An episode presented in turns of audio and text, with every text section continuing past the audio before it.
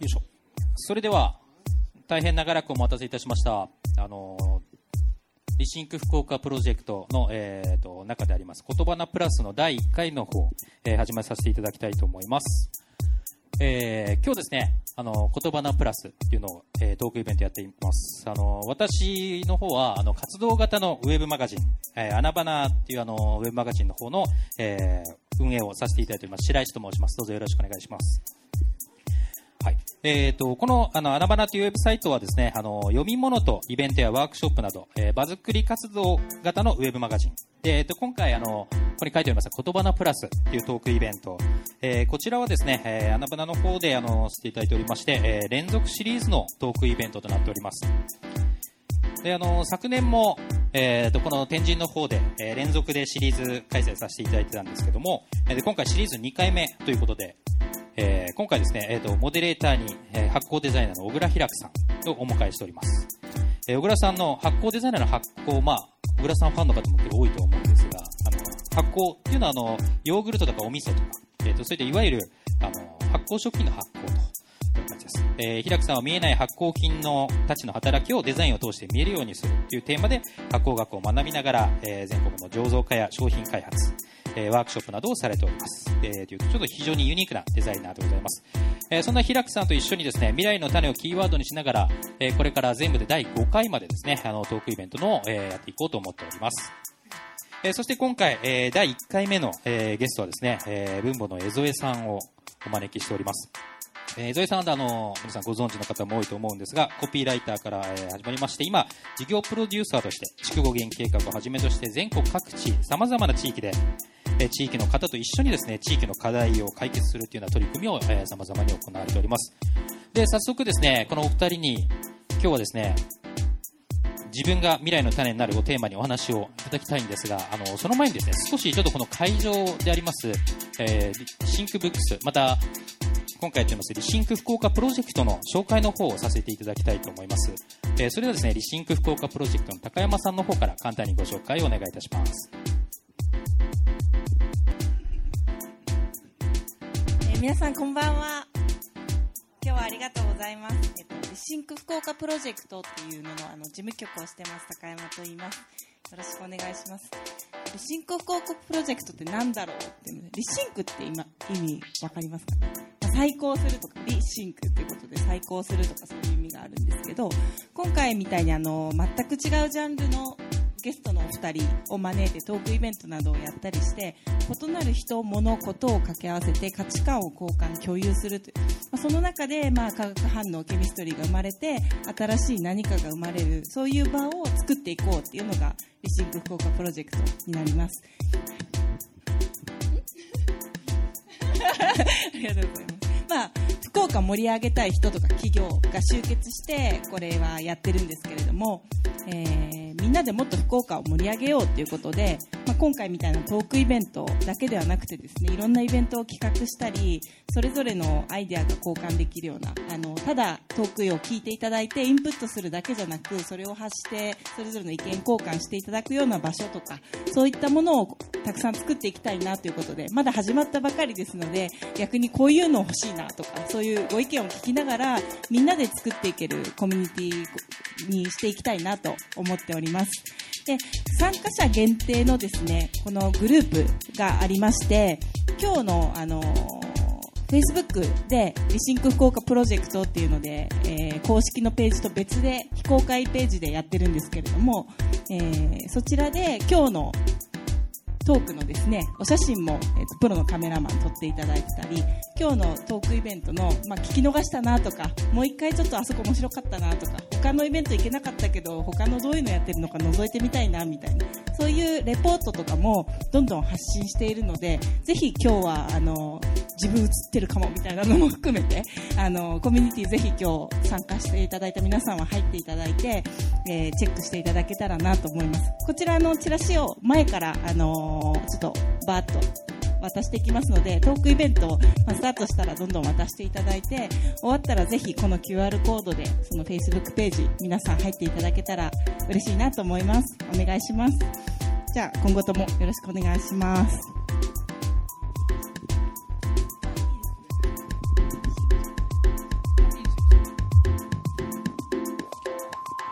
はい、えっ、と、それはちょっと今、配ってる間になんですが、あともう一つ、二つ、すいません、始まる前に申し訳ないんですが、あの、今回ですね、あの、この会場、えっ、と、 Ploom TECH オンリーとなっております、えー福岡発世界展開を狙う JT さんのタバコをですね、えー世界で、えー唯一の、あの、新しい、革命的な新しいタバコということで、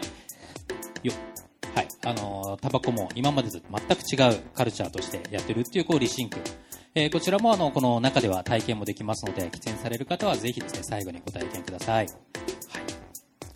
さあ、えっと、それではですね、えー今日のトークといったところで、えー自分が未来の種になるというお話になっております。えー今日のゲスト、小倉平久さんと江添さんでございます。えそれではここから先はですね、マイクをお二人にお渡ししまして、もうフリースタイルで面白く、いろいろお話をしていただければと思います。では、江添、え小倉さんと江添さんでございます。ぜひ大きな拍手でお願いいたします。えー、皆さん聞こえますでしょうかね。なんかこうこういうおしゃれな雰囲気で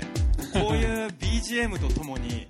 しかも前説があるとなんかすごいメジャー感あるイベントな感じしますねこれね。だね。はい。えーえーじゃあそろそろじゃあ始めましょうかね。状況に合わせてね音楽を流していただけるそうで、はい。なんかすごいですね。すごいですね。えっと、じゃあ一応僕の方からじゃあ糸井さんいいですかね、はい。あの今回の経緯じゃあ初めましての方が多いと思うんですけれども、えー発行デザイナーの小倉開くです。えーっと僕は、えーっと僕の活動を知ってる方もまあ中にはいらっしゃると思うんですけれどもえーもともといわゆるソーシャルデザインをやっていたデザイナーだったんですけどそこからだんだん微生物と発酵文化にはまりですねあの金の世界に行った不思議な仕事をしておりまして、えー、と今は日本全国のいろんな地域を回りながらその醸造かあるいはその醸造に関わったり食育に関わったりしている人たちと一緒に地域文化だったりとか、まあ、その食文化あるいはその人の健康とかそういう、えー郷土の歴史とかっていうものをテーマに仕事しています。後ろの人聞こえますか？大丈夫ですか？はい。大丈夫ですか？はい。なんか僕結構いろんなところでイベントをするんですけど東京大阪以外の場所で人がいっぱい来てくれると超嬉しい。今日はいっぱいな感じ。うん。だってねあ多趣の味も出てる。ねね僕あの基本的に、まあ、今日こんなおしゃれな場所ですけどあの田舎の公民館みたいなところで地元のおじちゃんとかおばちゃんと一緒にやったりすることも多いですからね。でそうすると10人20人集まるだけでいや人今日いっぱい集まったねって話になるので今日は本当にねなんかこう感無量ですね。はい。ということでえっ、と今日のイベントを始める前に、えっとこのイベントそもそも何なのかとかなぜこういうことを始めたのかっていうことをちょっとお話ししたいと思うんですけどその前になんか見る感じ今日客層がなんかすごいばらけてる感じするから あのみんな何期待してきてんのかなって聞こうかな。えっ、と、えーなんかあのこういうこと期待してますっていう聞き方すると難しいと思うのでなんかこういうこういう感じのキーワードを期待してますみたいなのをちょっと23人になんか一言でいいからもらおうかなえっ、とじゃあその手前にいる黒いカーディガンのお姉さん今日はどんなキーワードを期待してきましたか？発酵発僕の専門だね。はい。じゃあも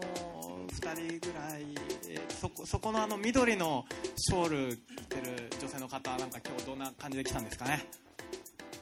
この方は日本財団の方ですあ江添さん目当てということですね。はい。あの実は事前にちょっと打ち合わせを、あ自動はい。言っちゃわせ？今度 9, 9月にちょっと日本財団でトークトークの僕は今度ファシリするんでえじゃあ僕なんか日本財団をあの持ち上げるような話しといた方がいいですか？いやいやいや。うん大丈夫ですか？はい。えっ、とじゃあもう一人ぐらい聞こうかな。えっ、とえっ、と、えーだ男子がいいな。えっ、とじゃああのえっ、とそこのあのシャツを着てる男性。なんかシャツいっぱい着てるけど。あ、むしろシャツ着てない人いるのかよみたいな話ですね。はい。はい。はい。まちづくり。うん。OK です。すね。はい。わかりました。えっ、と今日のじゃあちょっと時間もらって今日の、えー、とイベントの経緯についてお話しさせてください。僕あの基本的には九州の人ではなくて山梨に住んでるんですけどなんでモデレーターでやるのかっていうお話なんですが、えっと、実はですねこのイベントが始まるきっかけになった企画があって、えっと、コープ男子っていう企画があります。でそれはあの今出てますね。はい。これね。これはえっとコープウェブラボっていうホームページなんですね。はい、これはあの、えっと、生協ですね、コープの、えー企画なんですけれども、えーその僕今このコープと仕事をしていて、でそこで、まあ、最初デザインとかブランディングの話をお願いされたんですけれども、えー普通、まあ、僕デザイナーとしてじゃあなんかプロダクト作りましょうとか新しいサービス作りましょうっていう風にやるんだけどコープというテーマをもらった時にそもそも僕コープって知らないっていう話になってでコープって何ですかっていう話ところから仕事をやりましょうっていうことでこの企画を始めたんですけど、えっとね、すごくぶっちゃけた話をするとあの、一回そのことを調べ始めたらめちゃくちゃハマってしまってあのつまりねあのコープという仕組みって、まあ、株式会社でもないし、えーとまあ、NPO とかでもないし、まあ、行政のなんかこう公共事業でもないしなんか不思議な形で、ま、僕たちの暮らしを作っているっていうねなんか、ま、100年ぐらいの歴史なんですけれどもすごく面白い文化だったんです。でこういうものが面白いねっていうので、えーとまあ、この連載をずっとしていくうちにですね結構マニアックな話なんですけれどもあのすごく実は読んでる人が多くてでだんだん僕のところになんかもっとそのコープのコンセプトだったりとかなんかまあコープ的なものについて興味があるから話を聞きたいとか。でここに、まあ、いろんな人たち出てくるんですけどちなみに今日こう出てきてるこのこの本木さんねコープコームの会場にいらっしゃいますね、はい、はい、来てます。はい。えーこういう人たちのことをもっと知りたいっていうような話が出てきて、で、じゃあ、ウェブだけではなくて、リアルの場所で、えーこのコープ男子でテーマになっているようなお話をしましょうというところから、えーこのイベントが生まれてきました。ちなみにこのウェブサイト自体の母体になっているのが福岡なので、まあ一応こういう九州だね。九そうですね。九州全体の連合なんで。はい。えーっていうような話になっています。でえーっとですねまあそういうことなんで、えー僕はモデレーターとして実は九州出身じゃないんだけどやるっていう、えー立て付けになっているんですが今日1回目。なぜ、えーこの江添さん呼んだかっていうとその話を僕に持ってきたのは江添さんだからっていう。そうなんです。ね。はい。はい。まあ、この全体のまあプロデュースをしてるんですけど、えー10年前から水教には関わっていて、えーそれは F コープさんという福岡だったり、えーまあ、東京の一斉教っていう、まあ、本部が東京にあるところだったり、えー今のそのコープ九州っていう九州全体の沖縄を含む連合体だったりするんですけどずっと僕盛況ってめちゃ可能性があるなと思いつつもなんかそれが表に出てないなと思いながらあちょっとますねいろいろ。はいでその中で一つなんかあの今日はですね僕酒も入ってることもあり、えー、後部関係の方もいらっしゃるんですけど、まあ、いないものとして話をします。あの女子供の盛況っていうイメージがとっても強くてこれ非常にもったいないなと。でやっぱりもう中年のやんちゃな親父でももう誇りを持って盛況に入るぐらいの状況を作んなきゃいけないなと思っていて、まあ、その取っかかりをですねもう全然こう盛況っぽくない若い世代から、えーインパクトのある、えー人を引っ張ってきてでその人を使って何か企画を立てられないかなと思って、えー数年前に実は彼と知り合ってたんですけど、まあ、こいつ面白いなと思ってでなんとか水郷の中にコンテンツを彼を使って作ろうとしたのが、えーさっきのコープ男子という企画です、えーそのあのコンテンツ自体のコンセプトは小倉平子を野放しにするっていうですね。だからもう彼の思うままにいろんなことをやってですね。ね後で紹介もされるけど野放しにしすぎてボツになった企画もあるんでね、まあ、あのそういうことなので実はあのこのイベントのやるもともとのきっかけになっているのはこのコープ生協っていうものがベースになってるんだけどでもコープの話だったらコープ内部でやりゃいいじゃんって話じゃん。みんな来る必要ないじゃん全然。だけどなぜこういう形でやろうかって思ってるのが思ってるのかというと僕はあの、えー僕たちの、えー未来の希望について話したいと思っていて、えーとまあ、そういうテーマでやれればいいと思ってる。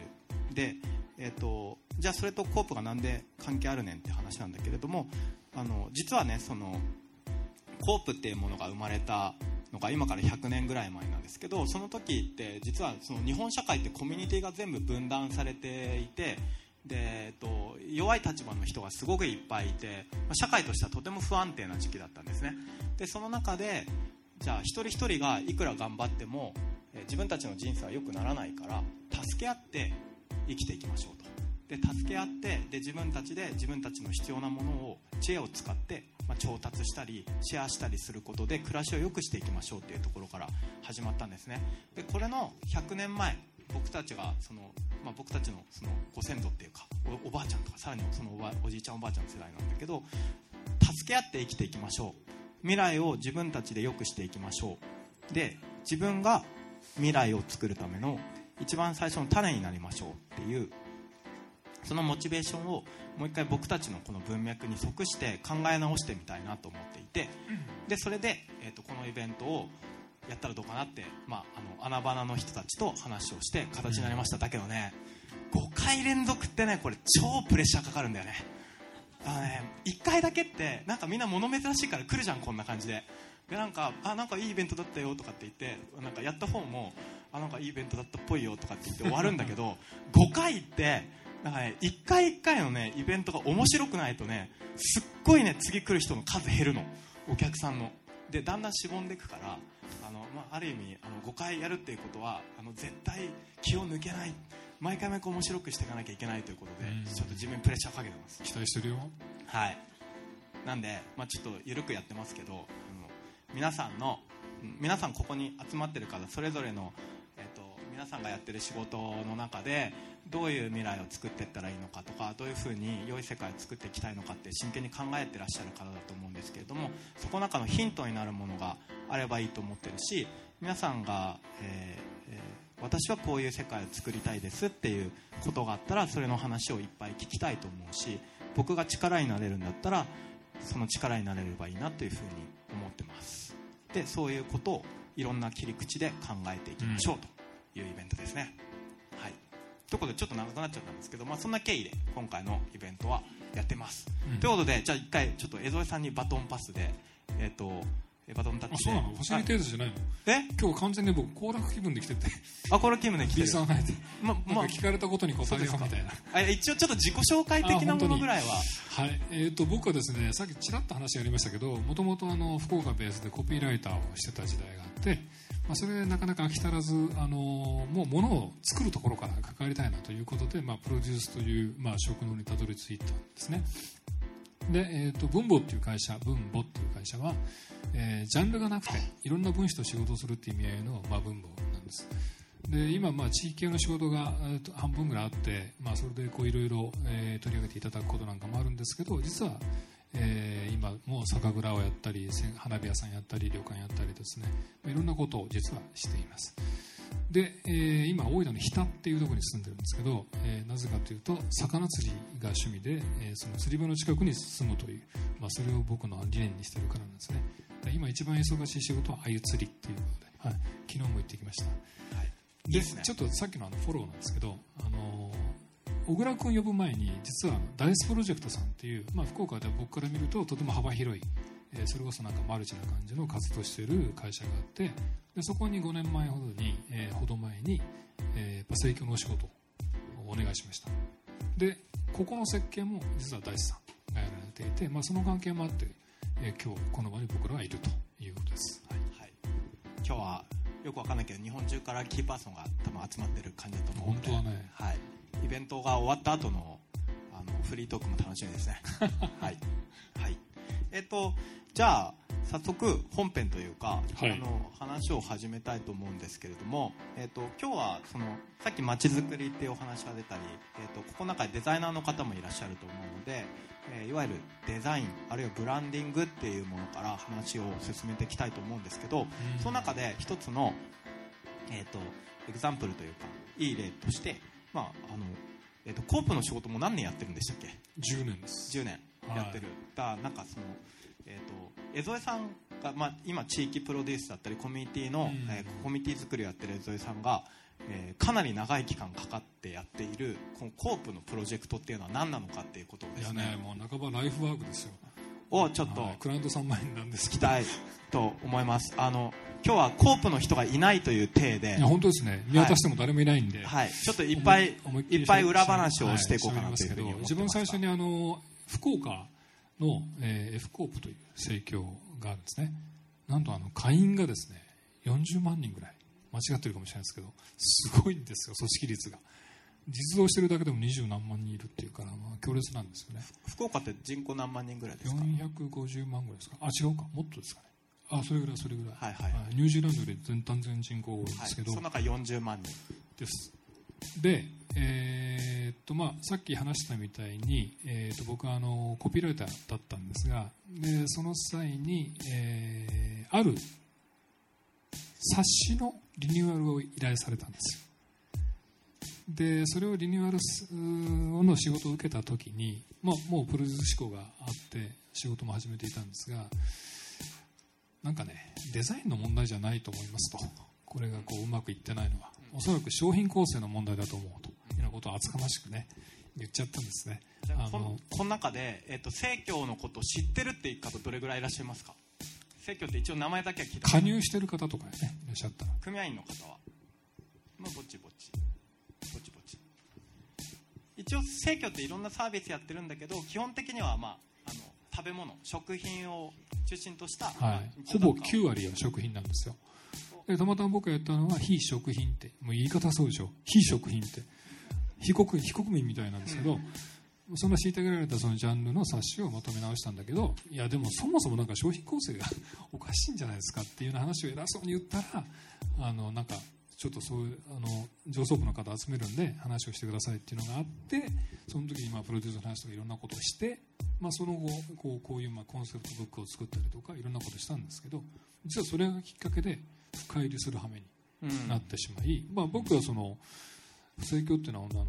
先行すごく先行していた、まあ、自覚もなくかもしれないですけどソーシャルビジネスだと思っていてそうですね。うん。でただそのポテンシャルはあの口下手だったりダサかったりすることでなかなか世の中に広まらないっていう、まあ、恨みが残念な部分があってでそこに僕は、まあ、クリエイティブっていうものを導入すれば、えー形になっていくだろうという思い確信がもうあったのでとにかくその確信に 引きずられて、まあ、いろんな辛いこともあるんですけど頑張ってきてるという、でもだいぶでもここまでねなんとかスピンオフ企画と言いながらその派生でこういう、まあ、場ができイベントまでやってるってことはなかなか動き始めてるなっていう時間が今実は10年目にしてあります。なるほど。はい。でそのコープというもの生協っていうものを僕も実は親がずっと生協のサービスを取っていてなんとなく知ってはいたんだけどよく分かんなかったんですけれども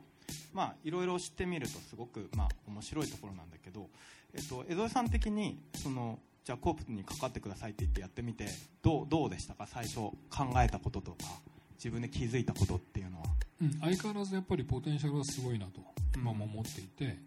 えー、とちょっと数字間違ってるかもわかんないですけど今日本全体のコープに関わるマーケットって数字で言うと2兆円近くあるんですよ。だから多分盛況が変われば日本って僕変わると思うんですね。それがいい方向に消費の形とか経済の形とかが変わっていけるんじゃないかと思ってるから、なんかそこにねこう切り込んでいきたいというか、うん。で具体的にはその商品開発とか、まあ、そういったことでやっていきたいんです、まあ、理念っていうのはね理念だけだと、まあ、政党と一緒だからそれつまんないんで物に反映されていって、あこんなもの作れるんだとか、こんなもの変えちゃうんだみたいなことがなんかその政教の活動を通じてできていくとめちゃいいなと、うん。こんなおしゃれな生活成功でできるじゃないみたいな,、うんうん。それがねやりたくてしょうがない。ちなみに補足として日本って人口1億3000万人ぐらいなんですけどそのうち生協のサービスを使っている人は2500万人ぐらいいるんですね、まあ、いろんな数え方あるんですけれども、だから多いよね。2500万人って大体オランダとベルギー足したぐらいの数だから。すごいね。うんすごい。国家2つ分。ぐらいそれぐらいの、まあ、規模があるので、まあ、そういうものをいわゆるその国家インフラとは別の形で、えー、とその2000何百万人のコミュニティがあるっていうことって、まあ、ちょっと考えられないような世界なんですけれどもそういうものを、まあ、僕たちは日本の社会って実は持っていてだけどなんかまあ僕も一番最初にそのコープの仕事かかって思ったのが実はあんまりそのポテンシャルって利用されてねえんじゃねえかって。なんとなくみんな卵届くね牛乳届くねっていうところでやってるんだけれどもそうなんですよその2600万人志を同じように要はあの子供に健康になってほしいとかあの生産者に元気になってほしいとかっていうような志を持ったコミュニティ2600万人のにあのもうちょっとなんかできることあるんじゃないかって思うんですよね。でこれは、まあ、あの業種でいうと生協って流通業なんですね。イオンとかセブンイレブンとか同じようなことなんですけど流通業の世界ではねいやなんか今僕酔っ払って喋ってるけど一気に酔いが覚めそうなこと今から言いますけどはい。あの流通業の方々は生協のことを眠れる獅子と呼んでるらしいです。ただずっとずっと眠ってるだろうなって言われてるうん。らしくて、はいはい。僕はそれをちょっと一生懸命今こう起こしてる感じです、なんか爆発しそうで全然爆発しななんいか後で後でめちゃ感怒られそうな気がする今。じはいはいのを江添さんは、まあ、僕に仕事頼んだ経緯でもあるけれどもなんかそうだね。そういう、えっと、また普通の株式会社とか企業っていうものあるいは公共事業と違う第三のカテゴリーの大きなそのなんていうのインフラストラクチャーですよね、うん。こまあ、ある種国家のインフラに近いようなものに対して何かその働きかけをしたかったっていうことなんですよね。ですです。でその突破口は外に開かないといけないなと、はい。内側に非常に閉じている組織なのであの外に開きたい。で外に開くにはあの小倉開く。っていうことじゃなく今事故ですね、はい。はい、今の事故です、はい、はい。あの要はインパクトのある若い世代が欲しかった。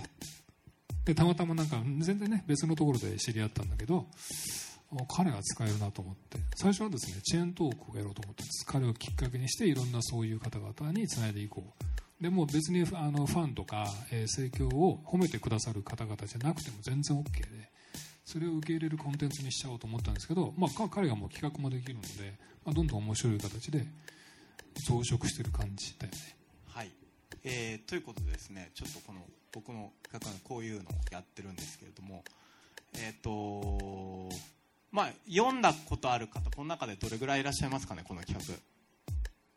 あ結構読んだ方いらっしゃいますね。あの読めば分かるんですけどあのコープのなかいその組織の中の企画なので僕はコテンパンにコープの批判をしてるっていう結構ひどい話もあってあのこれおかしくねえかとかよく分かんなくねえかみたいなことを、まあ、ずっとやってるんですけれどもえーっとねこことかかな。あのその今回のこのイベントのその基本的なテーマになってそう助け合う。なんか自分たちの未来を良くするために助け合いましょう。自分がその原動力になりましょうっていう話で言うと、まあ、この図とかでは分かりやすいんだけど実はなんかその今僕たちの社会の問題点ってサービスを提供する側とそれを受けるお客さん消費者っていう風に関係性が二分されているところが経済活動においてありますと。で実はコープにおいてはそれはないんですと。お客さんというのは存在しないんだと。でもともとは何だったのかっていうと、まあ、その100年前に、えっと、大資本とか国家がその自分たちに必要なものを全部買い占めちゃうから自分たちに必要な食べ物とか生活物資が回ってこなくてでみんな困ってますと。じゃそれをな変えるためには一体どうしたらいいんだろうって言った時にみんなでちょっとずつお金を出し合って一緒に買おうと。で一緒に必要なものを買ってそれをみんなで分配しましょうっていうところから始まったんですね。だから本当にそのシェアの精神だしその、えー、と社会的な課題を、えー批判するのではなくてみんなで知恵と力を出し合って解決するっていういわゆるソーシャルビジネスと言われているものです。でこういうものを、まあ、やってきたというふうに思っていて。なんだけど、えっとえーえーとまあ、の実はそのコープで働いてる人たちの大半がそうやってそのコープっていうのはいわゆる商売ではなくて自分たちの未来を自分たちで作るっていうことのためにできたムーブメントであるソーシャルなムーブメントであるということを忘れているという状況があってで、えー、とそれは、えーとえーまあ、僕は個人的にはコープの職員の人たちにもいや自分たちはそういうソーシャルビジネスをやってたんだっていうことを思い出してほしいしもう一方では僕ここに集まってる僕たち一人一人が、えー、と実は力を合わせると新しい社会のインフラストラクチャーを作ることができるんだっていうことを知ってほしいなというふうに思ってこの、えー連載をやっているんですね。あじゃあどうぞ。あ大丈夫ですか？今ちょっとね焼酎待ちで。あ焼酎待ちで。あ今日そんな感じなんですか？あそんな感じですもうもう完全にもう今もう飲み屋に来てる感じ。あそんな感じ。今日お客さん多いなみたいな。ああ。江添さんはすっごいこういつもどっちかっていうとね話まとめる側でねいつも大人な感じでイベントやってますけど今日は今日は基本的に酔っ払いの人っていう感じでやっていいんですかね？はい、突っ込んでもらえれば、はい。まあ、そういう感じでやっていて、でなんかそのじゃあじゃあそのえっ、とまあそういう元からのコンセプトを忘れてしまったある種の組織体っていうものに対して僕たちはアプローチしてるわけなんですけれどもその江添さんがまあコープって要は元はそういういいコンセプトから始まったんだけど今超でっかくなっちゃってるから、まあ、ある種大企業病みたいなのにかかっていてなんかそのうまくなんかその自分たちの持ってるいいものを使えないっていう状況になっているとでそういう硬直してるっていう状態に対して江添さんはそのクリエイティブディレクターとしてどういうアプローチなんですかっていうのを聞いていいですか？はい。えーとはい。一つ僕問題点として思ってるのが、えー、政教はですね組合員の思いに応えるのが政教だっていう、まあ、社社税みたいなものがあるんですコンセプトはね。ただこれって実はすごく、えー矛盾と危険をはらんでいてじゃあ組合員さんが要求すれば何でも応えるんですかっていうのがあるんですよでそれで実は最初に僕が指摘をさせてもらった商品構成とかもすごく乱れてる感じが実はしたんですね。で僕はこれが実はあれ？あの人今会場にいますけどね。はい。今あのコープエブラボのあのコーディングとかで手伝ってもらってる人ですね。いやそれはいいんですけどでえーっとあその横になんかこれをやってるデザイナーもいますね。このリンゴをデザインしたデザイナーですねごめん酔っ払いトークになってるね。はい。じゃあちょっといやあそのさっき言った、はい。えー要は組合の声に応えるっていう微妙なもとに実はあのコンセプト逸脱しても声に応えてるからということで成り立ってきてるんですね。ただ僕は、えーまあ、先住の、まあ、職員の皆さんとかは本来のコープの理念を守り続け伝え続けえー広げていく義務があると思うのでするとこれはですねやっぱそのコントロールをやっぱりしなきゃいけないと僕は思います。えー、とこれはこういうものだからこうではないのかっていう問いかけを常に僕は組合さんにしていくべきだと思っていてそうじゃないものがあればそれは違うんじゃないでしょうかっていうやっぱツッコミをすべきだなと思ってて最初そのカタログとかチラシやってくださいって言われた時に江添さんはいやチラシじゃないだろうって話をしたんですよね。うん、冊子だったけどね。冊子が商品構成がデザインの問題じゃなくて商品構成の問題があってそしたらその盛況のスタッフはどんな反応だったんですか？でこれももちろん全員がああそれ面白いねって言ったわけじゃなくてやっぱりキーパーソンがいてあの、えー石井さんという女性が今の話面白かったからみんな集めるからちょっと話をしてって言われたことで、えー動き始めたっていう、うん。うん。でそれはどんな風に動き出していったんですか？でそれで、えー今みたいな話を実はさせていただいてでね広報戦略プロジェクトっていう僕本当はあの、ブランディングプロジェクトみたいなことでいきなり行きたかったけど、まあ、なかなか組織内の理解もできないのでまずは広報っていうキーワードでちょっと全体の戦略的な話を考えていきましょうみたいなことが始まった。でその時に僕がちょお願いしたのはあの担当の人たちをそれぞれそれぞれ集めちゃったりするともう全然うまくいかないから決裁権持った人だけを集めてくださいって無茶なお願いをしてでもそれやっていただいて、うんうん。まあその時はねだからすごく話が進んでもうその場でじゃあこれって予算つけてもらえますかみたいな多分 OK だったりとかみたいなことがあってかなり画期的だったと僕は思います。ちなみに補足なんですけど皆さん心の中でその、えー、と地域づくりとかアートディレクションとかそのブランディングっていうものに何かしらの形で関わってる方ってどれぐらいいらっしゃるんでしょうか？ぼっちぼっちいる。えっ、とですね。この比率でいくとすごく多いですよね。うん。すごい人口比率ですね、うん。えっ、とですね。そういう仕事やってる人まあわかると思うんですけどえっ、と今えー日本の社会というのはですねで大くぐりにしちゃうとあれなんですけどかなりいろんなところがですね、えー硬直化していると、えーその組織だったり人の考え方だったり硬直化していて何か変化の時期だから新しいことやらなきゃいけないって言った時に、えーうまくそのアイデアが通らないとか意思決定ができないっていう問題が世の中にいっぱいあります。あるある。本当にあるね。で江添さんはその硬くなっちゃってるところをほぐすのが天才的にうまいんですね なんかあの手この手を使って、はい。もう半ばペテン師のようにね。そう。風穴を開けるっていうのはすごい得意で。でその説教の話の時とかも、まあ、だから僕たちってこうあのえっと何か変えたいことがあったら、えっと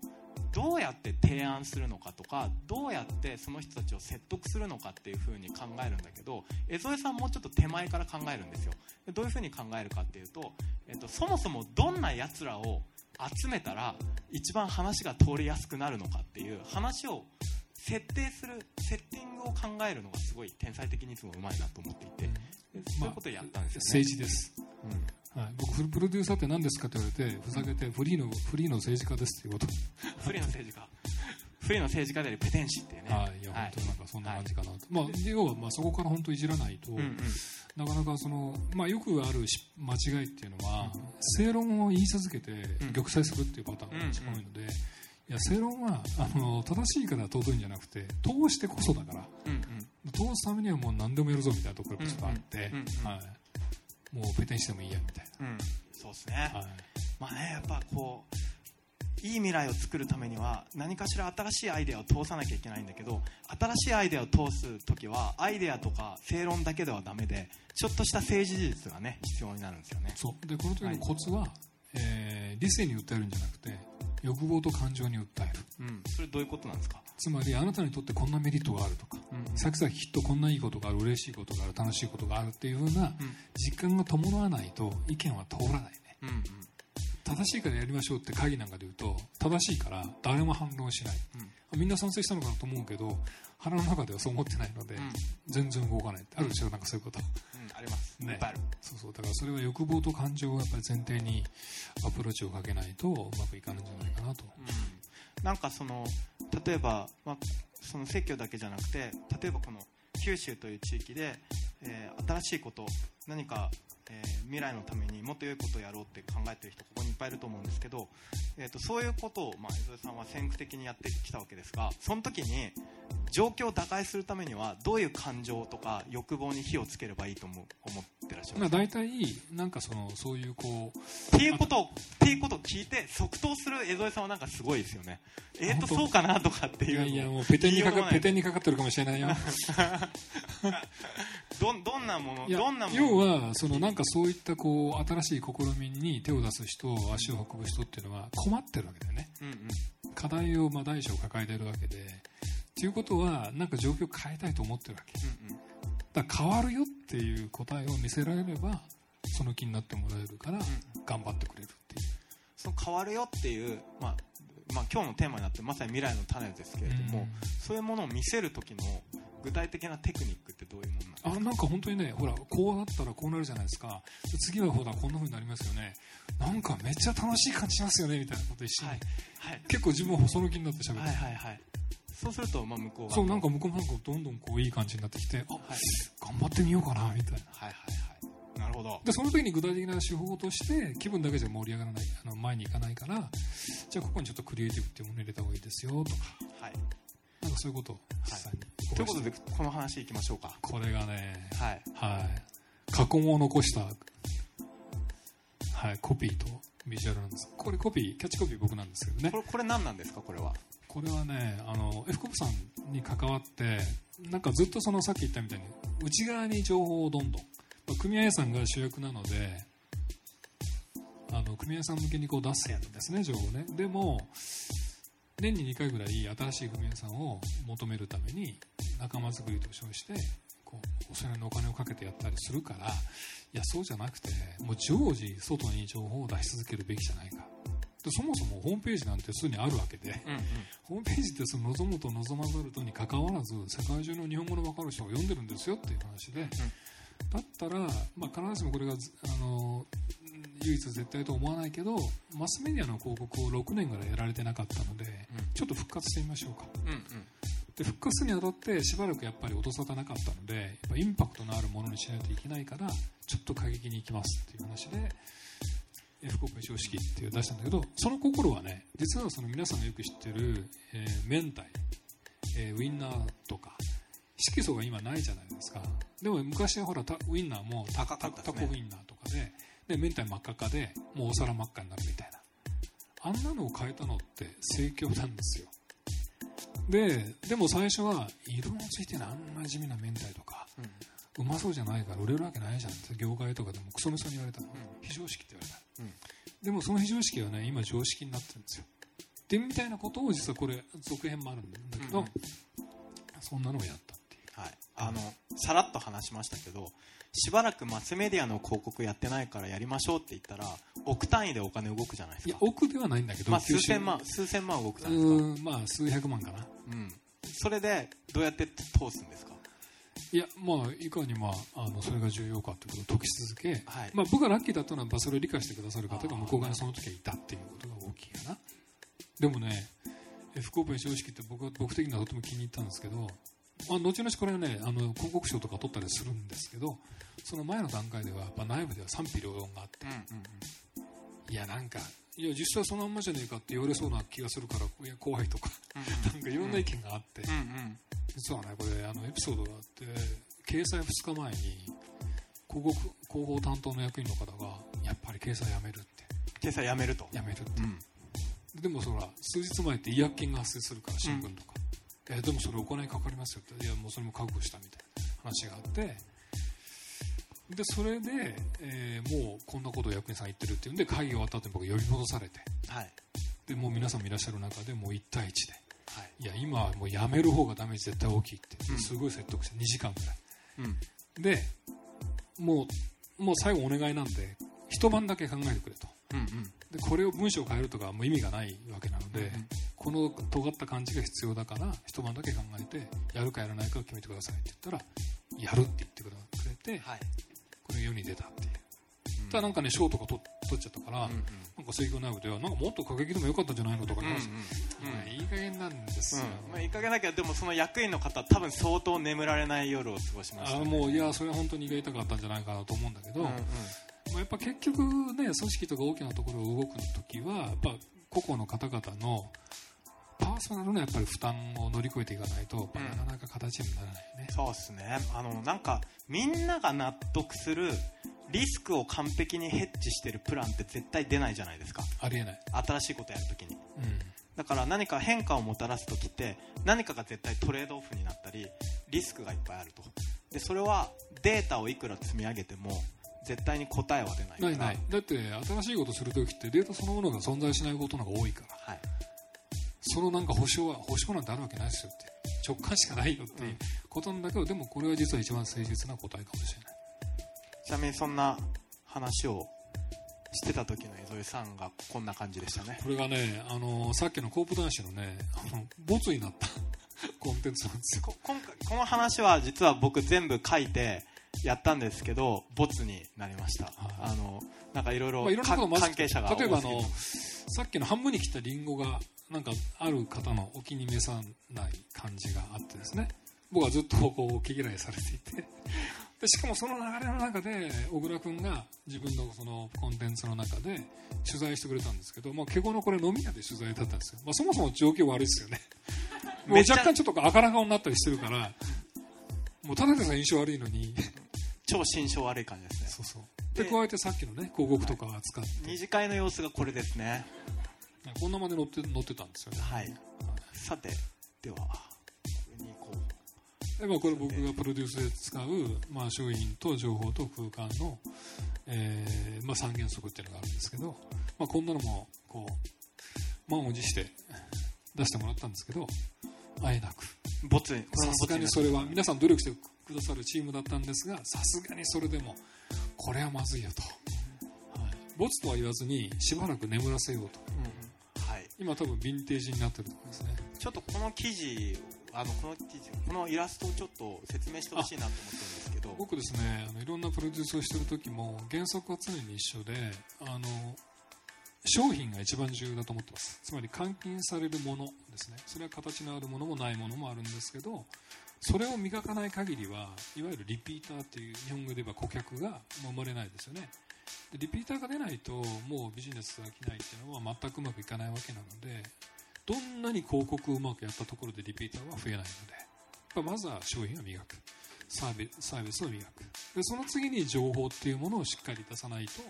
えー知らないものは買えないですし知らないとこには行けないっていうのを常に言ってます。これ意外とおろそかになるんですよ。なんか PR っていうの、うんまあでもほらあのこの中に僕はその広告と広報って言い分けていてうん、だから噂となって流れて勝手にお金もかけずにでもすごく強力に流れていく情報っていうのもありますよね、まあ、それはその企画の良さだったり面白さだったりするんだけどもつまりそういったものを意識して情報発信っていうのを広く考えるっていうのが、まあ、僕のやり方ですね。で業種によっては空間っていうものがすごく重要になる業種があってでこれ大事なことはもう同時に考えなきゃいけないっていうことと、まあ、最後にあの真ん中を貫いてるコンセプトっていう考え方ですね、まあこれが結構乱れてたまんま曖昧なまま、えーこの3つに手を出すとそれぞれがやっぱり乱れとか曖昧さが反映されちゃうので、まあ、それは整合性がどんどん乱れていくから、まあ、考え方をまずしっかり整理をした上でこの3つを同時に考える。っていうのがまあ僕の手法なんですね。だから本当はコープも僕は商品開発をしたいです。うん。だって一番最初に思ったことはそれだけたくさんの人を抱えてるわけでしょで福岡さんだったら何十万人。普通商品って開発したら誰に売ろうか売れるんだろうかって不安の中で始まるんですよ。初めからお客さんがいるんだもん。作れるでしょ。うん。だから僕はねあのいい食事を全部やれると思う。車でも住宅でも無印さんがやってるみたいにもっと確率が高く確実にいいものが作れると。思ううん。本当はそれをしたいんですね。ああのまあ、僕実はあのいろんな世界中回りながら仕事をしているんだけれども、えー環境のことだったり安全のことだったり、まあ、あとはその今よく言われてるサステナビリティ持続可能性って言われてるものの情報っていうのは常に更新されていきます。で、まあ、僕はあのサイエンティストの一面もあるんですけれどもどんな食品が安全なのかどんな住宅が、えーえー持続性があるのか例えば。でどんな例えば服が、えー環境に負荷をかけないのかっていうのはいっぱいいろいろあるんですけれども、えー、とそれはどんどん更新されていってるし精度は上がっていっている。なんだけど僕の感覚で言うとその日本のマーケットとか商品開発っていうのはそのどういうものが僕たちの社会において合理的なのかとか役に立つのかっていうその情報のアップデートのところに全然追いついてないなと思っていてでそういうものを、えーどんどん作っていくことが僕はデザイナーとして非常に大事だと思っているんですね。で江戸さんの話を引き取るとじゃあそうやって僕たちの未来にとってすごく整合性があるプロダクトっていうものを、えーきちんと理解してもらった上で売ったり買ったりするっていうマーケットを作れる力が盛況にあると思っていて、いやいやあるよ。すごいと思うよ、うんそれができればいいかなと思ってます。ちなみにちなみに今日ねこのね本屋さんはあ今あの飲み物買いに行ってる人いるんですけれども あの、えーお酒飲める本屋さんなんであの自由に席立ってですねあの、えーお酒をあのもらってってください。はいあのちなみに福岡のクラフトビールも置いてあって僕今日飲んでるんですけど美味しいですね。はい。いいよね。酩酊と読書合うね、そうですね、まあ、ちょっと酔っ払って読むぐらいがちょうどいいかもしれないですね。はい、というふうになんか思っていて、はい。だからなんかその僕が聞きたいのはなんかそのコープをどうしていきたいのかって話ってコープの人には面白いかもしれないけど普通の人にはあんまり関係ないと思っていて、その江添さんがそのコープをこういうふうにしたいっていう意識って一体その江添さんのその今までのキャリアの中で感じている問題意識とどういうふうにリンクしていくのかっていうことが聞きたいなと思ってるんですよ。ね例えばその僕がそのプロデュースを志したのも、一方で自分のプライベートな生活の中でなんか自分の欲しい車がないとか自分の欲しい電話機がないとか、なんでこんな子供じみたデザインしかないんだろうとか、うん。なんかそんなのがあって物から作れたら楽しいなっうんうん。て思いがあったのね。でそれが水京さんだったら可能性としてはうんうん。あるから、これはなんかお手伝いする価値がすごくうんうん。あるなと、ずっと興奮し続けていられるのででまだ10年経ってもなかなかそこまでたどり着いてないんだけどでも徐々に徐々にこう状況って良くなっていってるから、うんうん。なんかそこまでいって実は自分の欲しいものを制御ブランドで作りたいなとか。その江戸さん考えるその欲しいもの必要なものってどんなものですか？今ね実際にあの僕は住宅のプロデュースも過去やったことがあって、まあ、そこにあの、まあ、ある素材木のウッディブリックという素材があって、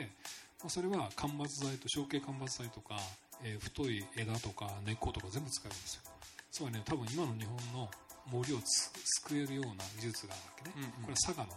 ある会社の技術なんだけどでそれで僕らは何軒か家を建てていてすごく面白いでこれなんかはまさにコープ住宅みたいなものができて、うんうん。全国の森を救いながら住宅ができたりすると、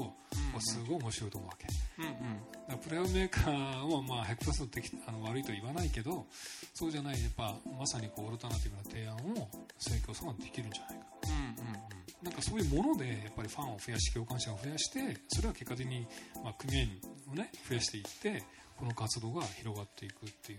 状況を作るのが一番いいなるほどな。なんかその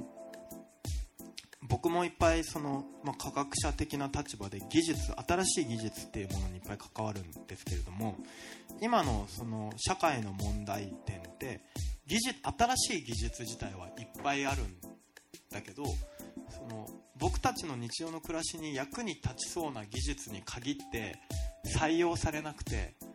はいはい。えー、と本当は本質的じゃないんだけどあの割と業界が儲かりそうな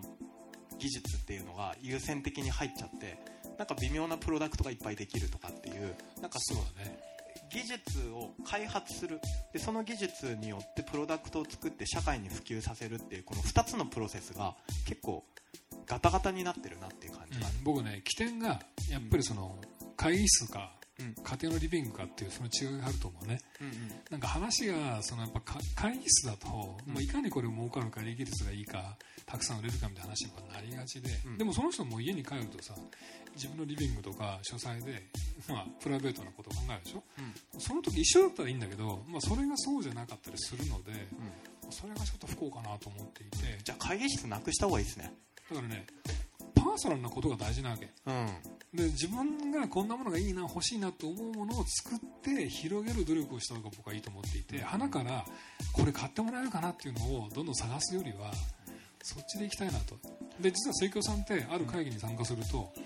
みんながアンケート読んだりしてるわけよ会議室で。うんうんいや僕皆さんの個人的な意見が聞きたいんだってすごい思うんだけどあ見過ぎだと思うな人の意見を見過うん。データを見すぎてる。もう完全に数字に僕は毒されてると。うん直感でどうですかっていう。うん。